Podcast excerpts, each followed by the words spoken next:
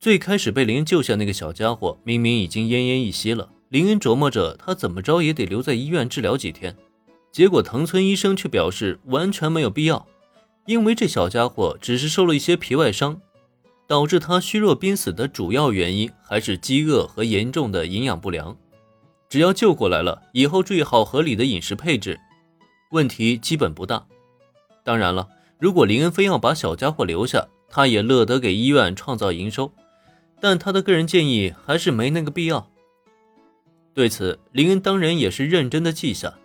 在听完藤村医生的叮嘱以后，他便将那只已经恢复了不少精神的小家伙放进了新买的猫包里，然后又小心翼翼地背在了背上。好了，小家伙们，跟我回家吧。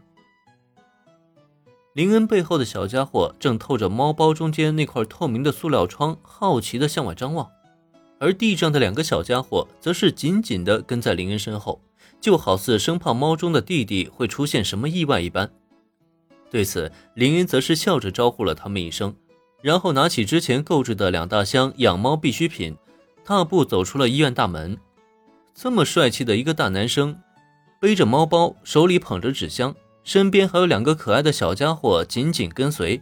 这一幕俨然成为街边的一道亮丽风景线。但此时的林恩却没什么闲暇去注意周围的目光，一路返回菠萝咖啡店。为了救治背后的小家伙，他已经迟到了不短的时间。现在已经差不多快要五点半了。林恩同学，你回来了。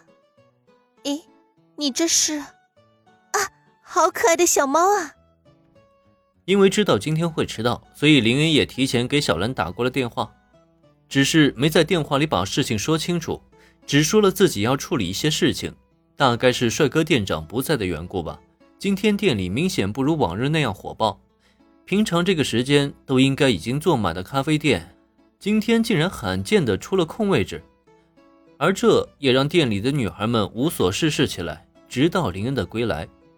在看见林恩推开门以后，小兰是第一个迎上去的，可才打了一声招呼，她的注意力就被地上两个小家伙给吸引了过去。听到小兰发出的一声惊呼，再看到她神采奕奕的眼神，令人不由得思量：自己的魅力果然还是不如两只猫咪嘛。宠物店的压手小姐也就算了，怎么连小兰也是这样？不要过来！你要干什么？看见地上两只小猫，小兰本能的想伸手，可平日里人见人爱的小兰却明显受到了来自小野猫的警惕。毕竟猫分辨不出人类的美丑，在小野猫看来，这个大个的人类很有可能是想袭击自己。只可惜啊，小野猫的叫声传入小兰耳中，就只剩下喵喵喵的声音。而此时已经被完全迷住的小兰，也压根没顾得上小野猫的防备状态。见威胁无效，小野猫立即就想躲避。如果换成个普通人，以他的灵敏速度，应该瞬间就逃开了。只可惜啊，他面对的是帝丹高中空手道部的主将小兰。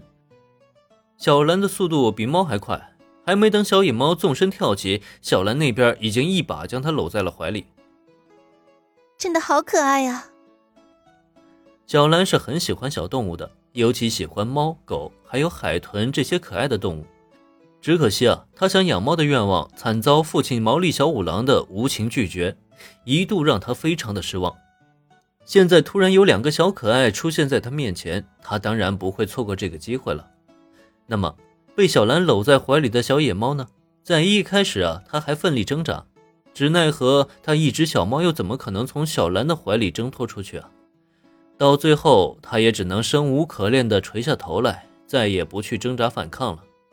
毕竟，他也察觉到了，这个人类呢，只想抱住自己，并没有任何想伤害自己的举动。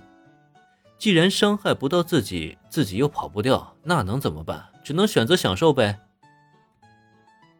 好了，小兰，先把它放在地上吧。这几个小家伙都是在街边流浪的野猫，虽然刚刚打完了疫苗和驱虫，但是他们还没洗澡，身上难免会沾有细菌的。等一会儿给他们洗完澡以后，你再去抱也不迟啊。小野猫沮丧的模样非常人性化，把林恩看得直乐。不过很快，他倒是帮小野猫脱离了苦海。毕竟，就像他说那样，这几个小家伙可还没洗澡呢，身上不知道有多脏。虽然之前在宠物医院的时候倒是也能洗澡，但医院里的病患太多了。和藤村医生咨询过以后，林恩便放弃了这个打算。反正回家后也可以自己来洗嘛。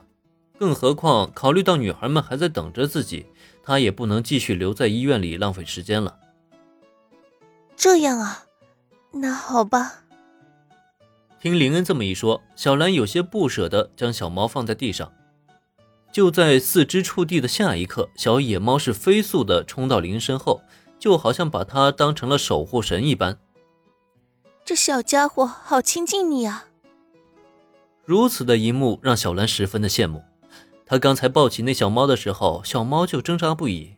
可再看看林恩同学呢，人家就站在那里，小猫就往他身后钻。好有猫缘的林恩同学。好让人羡慕啊！